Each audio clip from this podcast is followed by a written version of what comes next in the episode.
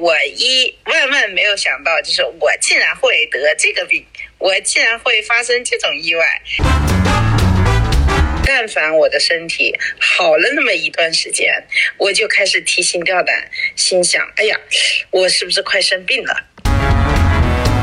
大大的脚趾甲蹦进了我的眼睛里啊！天哪，听听着都疼。Ladies and gentlemen，欢迎来到本期的全靠硬撑，我是你们的小可爱星星，我是你们的大可爱小样。嘿，大家听到我这一期的声音就知道这一期是真的全靠硬撑，因为我生病了。那个最近这段时间的气管炎又犯了，因为可能是。空调的原因，但是其实是因为空调没有办法清理的原因，因为在疫情期间没有办法请那些上门服务的，就是空调清理的工人上门，所以的话呢，就是可能吸收的空调就不太的干净。Anyway 吧，我现在就是呃咳得非常厉害，所以我这已经咳了好几天，所以我现在的声音很低沉，对，是这样的。啊，我我不知道你哈，小样，你小时候身体是属于那种比较健康的孩子，还是说比较多病的孩子？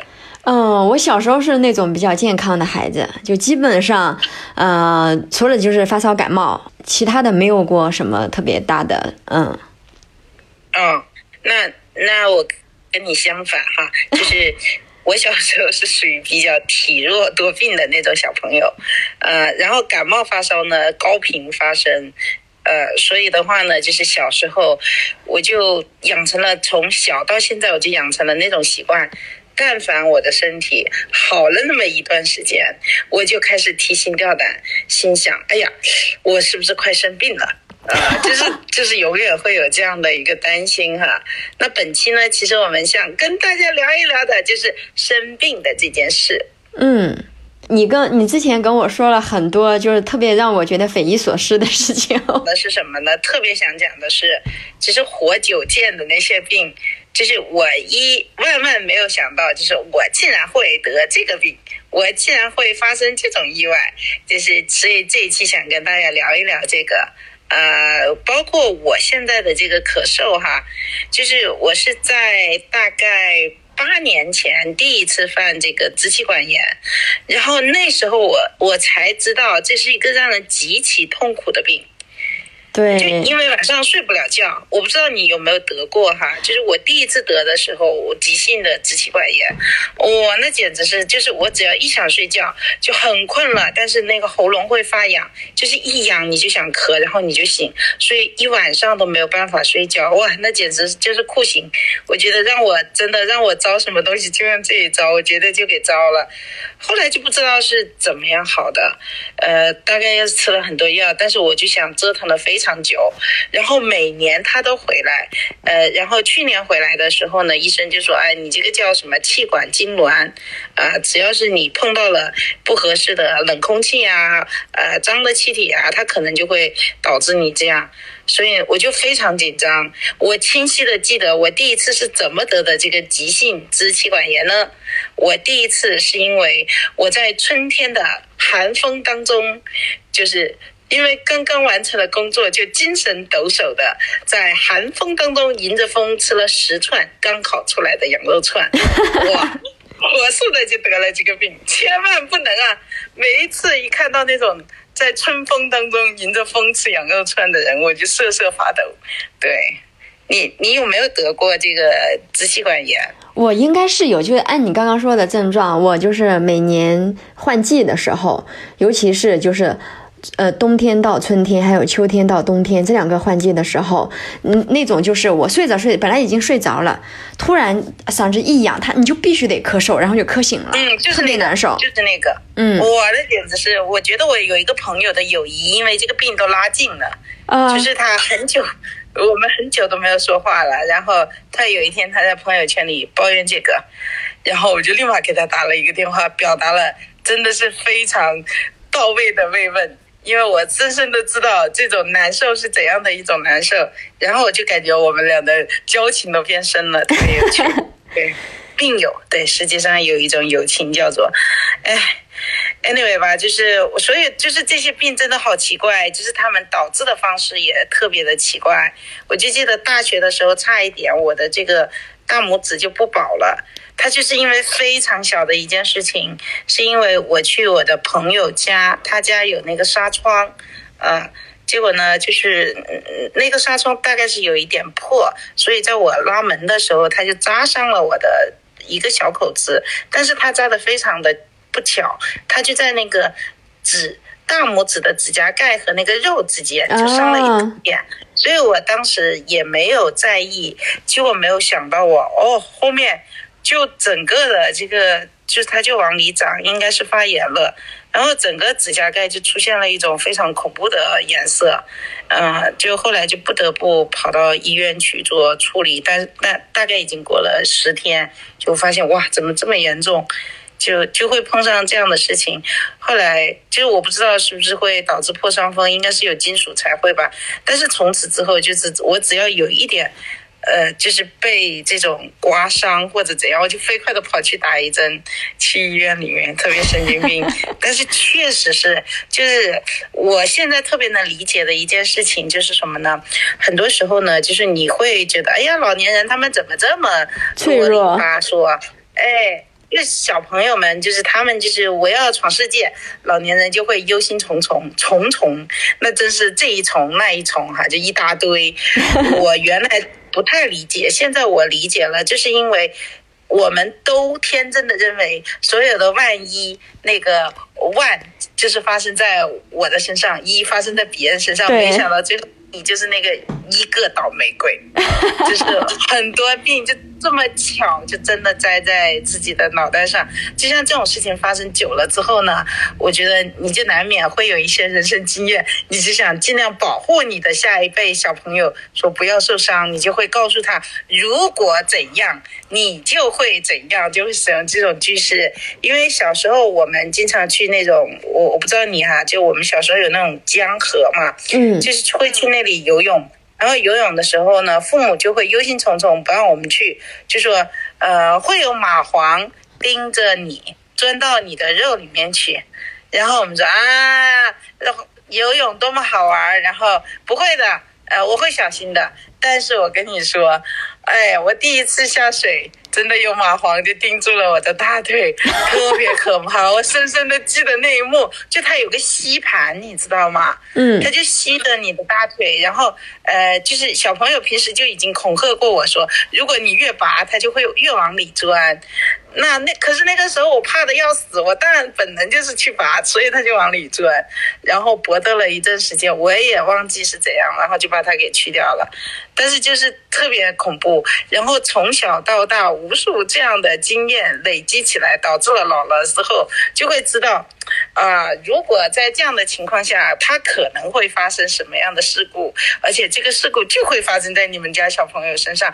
就会变得这么啰里吧嗦、忧心忡忡，哎，所以我现在已经真的步入到中老年的阶段了，因为会预知到非常多的危险袭来。我们家小朋友最近在骑自行车嘛，然后我不知道你是怎么学的哈，我小时候就是我骑我爸爸的那种，就是真的是比二八自行车还要大的。一种车型，对，我的天呐，我才小学四年级，那个车真的超重，我觉得它就像骆驼一样压下来，真的能把人压死的那种。嗯，然后呢，我就清晰的记得有一次，其实我骑车的时候，从我们广西到处都是坡嘛。就是我们会很开心的骑着车，气喘吁吁的骑上去，然后再气喘，就是然后一气呵成的滑下来，就很有成就感。结果呢，那一次就骑上去滑下来的时候，我跟你说，我就有一种直觉，这一次要出事，因为那个坡是我第一次上的坡，然后非常的陡，然后果然就是我就飞速的冲了下去，我就感觉这个车已经失控了。就完全我的小手控制不住，你就想吧，一个小矮个，大概也就一米三、一米四，完了之后骑了一个二八的大黑车。最夸张的是啥呢？我不光被他摔下来了，就是这棵树还把我带上了树，几乎哈就是那个路的尽头就是一棵树，所以他直直的他就冲上去了，太惊险了！我跟你说，哎呦我这，哎呀，我我现在就会知道自行车它能够飞得起来有多高。嗯，你要说起自行车，那我故事可就多了，我讲两个哈。一个是我朋友，你是到树上了，他跟你的那个情境差不多，他是到电线杆了，后他 就是后面他那上了是吗？对他那个时候是刚学会，就是摇摇摆摆的在骑，然后后面呢就是没有人就护着他，然后他就啊，然后有时候可能是大人，其实他们他们说护着护着，但你一扭头了没有，然后被吓走的也有可能。对，然后看到一个电线杆，他也不管，然后他就抱上那个电线杆，当然也没有摔倒，他就 他就在那个车子上。咱们小时候没有那种儿童的自行车，都是骑那种大的自行车嘛，然后他就在上面，然后抱抱着那个电线杆，特别搞笑。然后还有另外一个是我自己，那个时候我也是特别野，就是有一次我那个时候走读，然后走那个下坡路的时候，你知道那个时候我们不知道为什么会实行那种风潮，就是。你骑自行车骑得很快，就是你前面就是用了很多的力，然后去骑得很快，让它的速度很快，而且还是下坡，你的手就可以放开那个车把，然后你就真的吗？对，你就坐在那儿。耶，我的天！对，然后有一次我就是失控了，因为太而且你的手还做那种我自由了的那种手势，是吗？对，后来我赶紧就。呃，弄住车把，但是它已经摇的就是不受控制了，因为速度太快了。后来，咵，我就不可避免的就摔倒了。当我爬起来的时候，两个拉煤的车，一一边一个拉煤的车，我当时特别害怕。如果稍微有个闪失。我可能就没命了，然后我当时就觉得捡捡了一条命，然后那个时候我就是摔下去的时候，我的牙应该是和路有了亲密的接触，然后那个门牙就少了半根，然后回去的时候 就是漏风，你知道吗？还蛮可爱的，我觉得你的牙那样，没想到是一次意外。对。就是就是真的，就是各种奇怪的意外和各种奇怪的病。你这个摔倒让我想起我的两个朋友的去世吧。就是大家平时都说，哎，开电动车危险。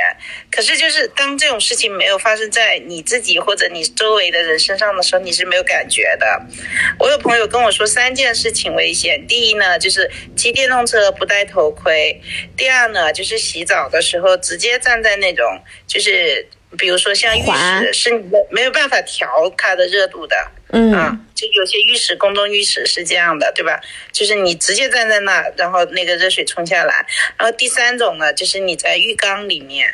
会滑倒，就这三种情况，就是我都觉得是万一啊，都是别人家的事情，但是发生在我的亲朋友身上。我有一个朋友，他就是因为骑电动车，呃，就是大概是避让逆行的行人，然后他自己摔倒了，然后脑袋碰到马路牙子上去世了，就是真是非常年轻。对，就前两天，前两天有一个民谣歌手也是骑电动车，就是因为疫情骑电动车出去，对，下午就没了。是是，我我就是看到那条新闻想起来了，就是所有的这些你都觉得是非常偶然的事件，但是它发生在你身边人的时候，就是会对你自己造成一个影响。就是我会普及所有我身边骑电动车的朋友戴头盔，嗯，就即使看起来非常的不酷或者很愚蠢。或者在夏天真的超级不舒服，但是也要戴，就因为就是它确实是发生在你身边的朋友身上，你就会很那个。另外一个呢，就是浴缸摔人的这个事情，我有也是非常近的一个朋友，他自己身上发生过这个事情，就几乎是逃过一劫，就大难没死哈，但是非常严重。呃，所以就是像这种事情啊，大家都觉得，哎呀，老外他们真娇气。就是你会看他们都很齐全嘛，但是确实是会发生这些事。对你刚刚说浴缸的那个，我自己还有亲身经历呢。我也是躲过了一场劫难。就那个时候冬天嘛，然后我回家，我刚开始没觉得，然后我在里面就觉得洗的还挺舒服的，因为特别暖和。然后后来渐渐渐渐的，我出现了低血糖的症状，就是因为缺氧，因为太热了，我就觉得我不行了。然后我真的是用了所有的力气去跨出那个浴缸，然后就是我当时应该是爬着还是跪着的，把那个门开开，叫我妈，我说妈，快点来救我。哦天哪，那么惊险！然后后来，呃，我开了那个门缝以后，就嗯，就稍微感觉好了一点，因为你开了门缝就有新鲜的空气。然后我妈赶紧把我让我平躺在那个沙发上，然后躺了一会儿才好，特别危险。我问一下是，我问一下是什么样的热水器？就是那个是燃气。哦，燃气。它是那种就是燃气，然后它的水特别的热，可能是我家的那个通风不太好。嗯，对对，我我的邻居家出出现过意外，是也是燃气热水器，啊，对，太惊险了。总之吧，就是这发生了好多这种事情，让我的心蹦蹦跳。嗯，然后就是你你说到洗澡这件事情，哎，我想到一件，就是非常羞耻的，就是我有一次洗澡完之后，就是修修剪指甲、脚指甲，结果一个。大大的脚趾甲蹦进了我的眼睛里啊！天哪，听听着都疼的要死！我跟你说，而且特别可怕的就是，我当时在那里叫，你知道吗？但是我公公、呃，我婆婆、我老公全部在外面，没有任何人能进来，因为我还没有来得及把衣服穿上，你知道吗？然后就是他就在我的眼睛里，然后他又不能出来啊！天呐，就是你就觉得，然后。我真的不知道该怎么办，因为你想想那个很锋利嘛，然后那个眼睛很柔软，我到今天想起来这个我都会呃好难受，就是这样的感觉。但是我告诉你啊，就这么就这么巧的事情。这么愚蠢的错误，我竟然后来又犯了一次。我跟你说，好丢脸。就是从此之后呢，我每次剪指甲，包括我现在剪小朋友的指甲、手指甲，我都会闭眼睛，而且就是我会一起喊口号，说来开始闭眼。然后大家一起闭眼，就非常奇怪的一种事情。但是现在我们有护目镜了，还因为疫情，拜疫情所赐，就是可以戴着护目镜剪指甲，就是非常 诡异，你知道吗？别人到我们家肯定会觉得很奇怪，但这些都是血的教训。别人就是一个。最后就会变成特种兵，因为你知道有各种意外有可能发生，所以你有全套装备。现在我们家还有防毒面具，你知道吗？啊！哎，我那看着的时候说：“哎呀，真齐全。”对，你说这个，你刚刚说你的那个指甲见到眼睛里面 都是锋利的东西，到一个那么柔软的地方，听着都疼。我就想起我的一个趣事，特别搞笑。就那个时候，应该是。冬末春初，就是早春的那天，天气特别好。然后呢，跟我朋友约着去吃鱼，因为很久没见，聊得特别开心。聊着聊着，突然就觉得，你知道，就觉得鱼刺，应该嗓子里应该是有鱼刺了。但我刚开始没觉得这是个事儿。然后他说：“来喝醋，喝醋。”当时太可怕了，我最怕这种伪科学。对，喝了两口醋，又吞咽的时候，还是越来越觉得生。最后呢，我说：“要不我吃个馒头带下去？”也是一个特别 太可怕。对，嗯。但是后来我就一直吞咽，我就开始，对我就开始担心了。然后我们就出去，我。当时记得特别清楚，你知道早春的北京，如果是晴天的话，尤其是傍晚到晚上那个天特别好看。我们的那个饭点是在西什库教堂旁边，然后出去的时候，我看到那个亮亮的十字架，我当时就想主啊，一定要保佑我。然后，临时信教，你这个机会主义者。然后我们就去了医院，去了医院，就是因为他的那个。呃，那个那个扎的那个地方刚好就是在吞咽的那儿，就是那个医生拿那个镊子进去的时候，你就会就像你做胃镜的时候，有个东西伸到你的那个喉咙里面，你会反射性的那个呕吐。在无痛，在伟大的无痛胃镜诞生之前，我就干过那事儿。对，不停的往出反胃，不停的往出反胃，医生一直都抓不住，然后呢，用了差不多快一个小时才把它拿出来。嗯，那个刺还对，那个刺还挺挺粗，挺长的。然后医生弄出来之后就跟我说：“他说，哎呀，幸亏你就是及时赶到医院了。如果你不的不把它当回事儿，你今天晚上回去了，睡一觉，很可能就很可能造成非常严重的后果。我当时特别后怕。天哪！”我们长这么大多么不容易，我们的医生真是无数次跟死神擦擦肩而过。我的现在好像还是呃去世，挺好玩的。嗯，但是就是你你真的想一想，就是那个万一那个一真的发生了，没有办法救，它就是过去了。对对，我记得你讲过，你有一个朋友，他是一种。特特别奇怪的哦，拔牙对不对？对对对对，有一个朋友是因为拔牙去世的，是我朋友的朋友。据说他的当时的那个牙难度也不是特别大，你知道我们拔智齿的时候有那种横着长的那种阻生齿，那就特别的难拔，相当于是个小手术了。但他的那个就是挺正常的，我不知道是为什么，有可能是引的他的这个心脏或者是。或者会有一些什么检查，他可能那个不是很正规，没有给他做检查，或者是他也掉以轻心了。呃，这个拔牙嘛，很小的一个事情，就是万万没有想到，就是当然你在有时候会在那种医学科普的文章里看到这些东西，但都总是觉得特别遥远哈。啊，这这这些是比较正经的，就是医学哈。我我讲一个就是特别特别小的，就是它其实没有多大的疼痛。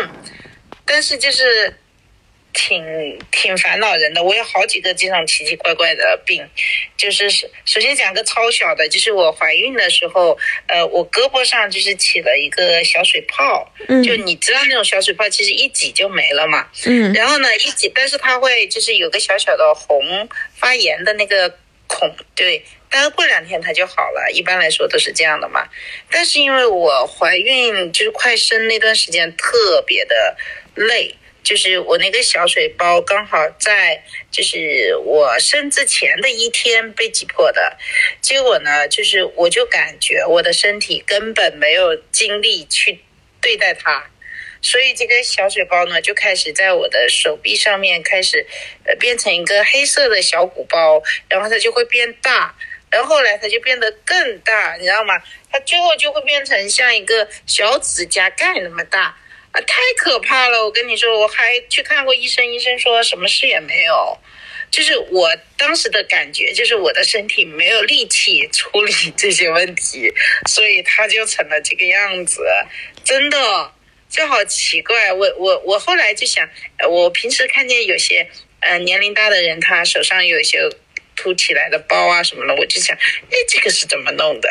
然后就我自己身上有一个之后，我就明白了。哦，天呐，就当你的身体特别疲劳的时候，就它是没有办法去处理那些你平时可以毒素很快，对对，就是很快会康复的这种小的点。呃，我觉得你最神奇的是那个，就是你当时特别紧张，是身体，嗯，就是一直在告诉你，就是你现在非常的虚弱。但是当你和一个心理学家倾诉了之后，立马就通体舒畅。对我，我有好几次这种特别，就是你的身体会有一些匪夷所思的反应。嗯，我记得就在二零二零年，呃，大概是一月底的时候，就那会儿呢，我在深圳。在得到做那个知识春晚嘛，然后呢，那段时间刚好是疫情刚刚爆发在武汉，然后在深圳其实就已经听到武汉的一些消息了。我那次去做综艺节目，做那个电视节目，我是带了我们家的两个小朋友，他们还非常小，好像一个才三岁，另外一个就四岁多。呃，然后呢，就是我在我在工作的时候就一直听着疫情的这个进展，然后呢。就是好像他对我没有什么影响，因为他好像还在武汉呢，是吧？但是事情发展到了我最后就完成了工作要走的那一天，然后我就发我的身体就出现了一个什么样的情况呢？就我突然间有严重的便秘，就特别可怕，严重到什么程度呢？就是你你拉不出来，对，抱歉，这里我要直说，但是呢。它会顶着你特别疼痛。我前一天我特别注意，我就很害怕，就是在异地的时候会出现便秘，因为我以前会有这种情况。但是南方是我的家乡，我想这是我根据地是吧？我是广西人，我去了广东，离我家就俩小时的车程，对，应该没有问题。然后吃大量的蔬菜，我大量的运动。然后没想到，就在最后一天出现了非常非常严重的这个情况，严重到什么程度呢？就我痛到在地上打了四个小时的滚啊，而且极度尴尬，因为我不得不让我同事进去给我送手纸，因为我已经用完了所有的手纸，而且非常的臭，宾馆的房间非常的臭，然后我的。车票是在下午的一点钟，我就能从早上八点钟，然后一直在十二到十二点钟，我都出不来。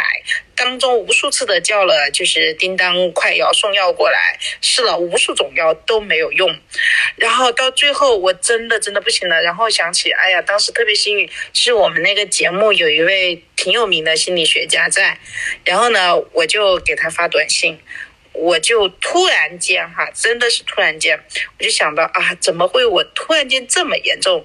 会不会是心理的问题？我就跟他说，呃呃，李老师是这样的，我今天早上出现了这样的这样的问题的身体，我在想是不是因为这两天我心里特别担心这个疫情，因为我要带着我的两个孩子回广西，中间有两个小时的高铁车程，我担心他们被感染，然后就把这一条。发送出去，非常神奇。就在我这条微信刚发出去一秒钟，我就感觉我的身体起了神奇的变化，就几乎就在几秒钟之之间，就是。所有的身体都顺畅了，然后当然也顺畅的，就是没有便秘的情况了，就都排出来了。然后呢，就是整个人就恢复正常了，在极短的时间内。因为你把你的焦虑已经传给了另一个人，所以你他已经不在你这儿了。我我倒不是觉得我传给了另外一个人，而是就是很多时候我们就。把一个东西堵在自己的心里面的时候，就你的身体会有一个反应。就我有这么一个巨大的恐惧，但是我不跟任何人说，就是我因为我会觉得啊，是不是别人会笑话我大惊小怪啊，就会有这样的思想负担哈。这个词好好遥远的词，但是呢，就是我确实是觉得，嗯。应该是有很多很多的先例，就是你把你心里面特别担忧那个东西说出来了，你的身体的反应它也会神奇的消失。就这是我人生第一次，所以我说活久见嘛，就是我人生第一次，是因为我说了真实的说出了我的焦虑，我身体上的这种急性的症状它就消失了。但是我想一定在。在别人，我不知道大家哈，大家有欢迎大家跟我们留言分享。但是我我相信你一定在这个世界别的地方，很多人身上发生这种事情。嗯，就莫名其妙的得了这个东西，然后因为你倾诉了，它就好了。我觉得从你之前跟我讲过的呃一些故事来看，我觉得你的身体对环境的这个反应特别大。我。我的那个鼻炎，我一定要跟大家分享哦！天哪，因为前两天就是我朋友圈的那个有有一位朋友，他有严重的鼻炎，然后他就说啊，大家有有什么神药嘛？然后呢，我就给他回复，告诉他我的康复经历。我是这样，因为在广西冬天很冷，然后没有暖气，所以我鼻炎严重到什么程度呢？就是我们高中的时候，高三非常紧张的学习，然后呢，我上一堂课四十五分钟课上不下来，我必须。要到教室，就至少出去三次到五次，去干啥呢？处理我的鼻涕，因为在教室擤鼻子那个声音实在是太巨大了。如果但是如果我不把它擤出来，我就会非常难受，我的脑袋都会非常疼，我就没有办法。听课就到达这种程度，就是非常严重的鼻炎，然后想了非常多的办法都没有用，然后我就到了北京上学嘛。第一年冬天的时候，然后我同学两个南方人就相约着去了寒冷的哈尔滨，而且我们的目的地是看冰灯。我们到了看冰灯的那个地方是负四十度，记得非常的清楚。结果非常神奇的一件事情发生了，我当时就感觉我鼻子里的那个冰渣子，就所有的。我感觉那些鼻涕啊什么，全部变成了冰渣子，包括就是如果有脓的话，就是那个鼻炎导致的那个东西。然后我回到北京之后，有一种感受，就是温暖如春，就像云南一样，你知道吗？神奇的事情发生了，我的鼻炎从此就好了，真的再也没有得过。然后呢，像这种换了一个地方就好的事情，就首先是这个鼻炎好的这一招，哎呀，我给我无数得了鼻炎的朋友都讲过，然后说如果你们是南方人，你们就去吧。啊，我平生第一次没有到那么寒冷地方，可能这个是对我有效。那可能有的朋友他本来就生在漠河，是吧？这个可能对他就无效。然后第二个呢，就是我有一次，就是我大大概在我二十多岁的时候，因为上班工作，他到七点钟就没有电梯了，所以我晚餐呢一般都扛着不吃，一直到我工作完大概七点九点钟了，然后我才下去。呃收拾东西，然后回家，然后顺便吃个晚餐。但是这导致了我得了胃病，非常严重的胃病，而且呢，就是那一年特别多，就是赶上了就是献血，我还献了两次，我自己觉得身体还挺好的。真的献了两次，而且我为什么要用“作”这个字呢？而且我献完之后呢，我立马就去逛街去了，啊，我就美美的逛了一天街，因为单位给了我好几天的假，你知道吗？啊，之后我就感觉身体明显的不行了，但是吧。就我身体最像就是最弱的那个那一环的是什么事件呢？就是我的好朋友搞来了一麻袋的螃蟹，在金秋季节，我们两个女生就吃掉了一麻袋的螃蟹，大家能想象吗？然后那一年我的身体呢，就是扎的不能再扎，我的胃病是真的是疼的不能再疼，看了无数的药，有一位还据说是给主席。毛主席治过的老老中医带我去他那里开药，然后每次都巨贵无比。Anyway，就是然后还赶上我要出国，所以我就记得我带着两千块钱的草药，哇，简直是放进了我的大半个行李箱，然后跑到美国去了。然后就很担心这件事情嘛，在老在外国怎么办呢？结果特别神奇的事情是我在美国。刚去的时候，你的事儿特多，而且玩的也特开心，你知道的了哈。对。所以我就忘记了吃药，但是我突然间过了一个礼拜，我就发现，咦，我的胃竟然不痛了，就是它好了，特别神奇的好了。就是我换了一个地方，当然就是也拜旧金山的阳光和水。明白。我觉得我要是先去洛杉矶，估计没戏，因为洛杉矶的水质不好，不如那个。呃，旧金山的好，就我记得我我的呃第一个房子是住在一个山谷里面嘛，就是真的是，哎呀，那个云就感觉就是在你的这个头顶上，你马上可以把它抓下来的这种，就特别的清澈。然后那个水呢，也是那种觉得直接可以就可以饮用的那一种，就这个绝对是有非常大的一个帮助。当然，可能还包括不用上班了，是吧？心情也很好。嗯，anyway 吧，就是我的胃病是这么神奇的被治好的，所以这些神奇的事情都想跟大家分享一下哈。啊，特别抱歉啊，各位朋友，那这一期呢，大家会听到我以特别疲惫、苍老的声音，呃，这么一期，呃，是因为我现在正在得这个。呃，支气管炎，呃，或者是说气管痉挛吧，不知道是啥情况，但是每年都会有这么好几次，真的很烦人。呃，那个各位朋友，如果你们有神奇的痊愈的经历，欢迎跟我分享。呃，如果你们有什么神药。啊，我最近已经在朋友圈发了，确实有几款神药。如果大家有什么神药可以推荐，也请求大家推荐一下，因为确实是比较难受和比较痛苦。那么这一期呢，哎，我们就化悲痛为欢乐哈，就把我们过往的在自己身上，呃，就是看碰到过的这些意外也好啊，呃，疾病也好呀，跟大家分享。但他们都是有一些神神叨叨的原因就变好了，就有现代医学的帮助，但是也有一些运气的成分在啊，所以这一期就是这样的一期，呃，就是听起来呃有点可怕，但是也有点好笑的这么一期，希望大家喜欢。疫情期间，希望大家都健健康康的。我们北京马上应该就可以恢复了吧？哈哈，我是在想，因为。嗯，北京和上海，就我们受疫情影响，尤其是上海的朋友们，我觉得在这么长的这么一个时间里面，就是呃风控导致的我们的精神上的这些紧张，可能会在身体上有一些症状反应啊。大家一定要关注自己，一定要多多爱护自己的身体。希望大家都身体健康、平安快乐。对，好的。那这就是本期的全靠硬撑，各位朋友们撑住哟！生活多坑，全靠硬撑。咱们下期再见，拜拜。节目由鲜榨喜剧与青州 Hyper 联合推出。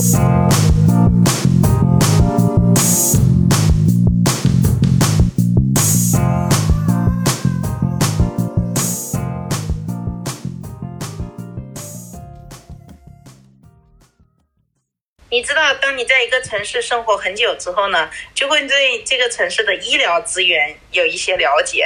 就是你会知道，哎，如果你的身体一旦发生了这个，你应该跑到哪里去？就是那里有治这个病的最好的医生。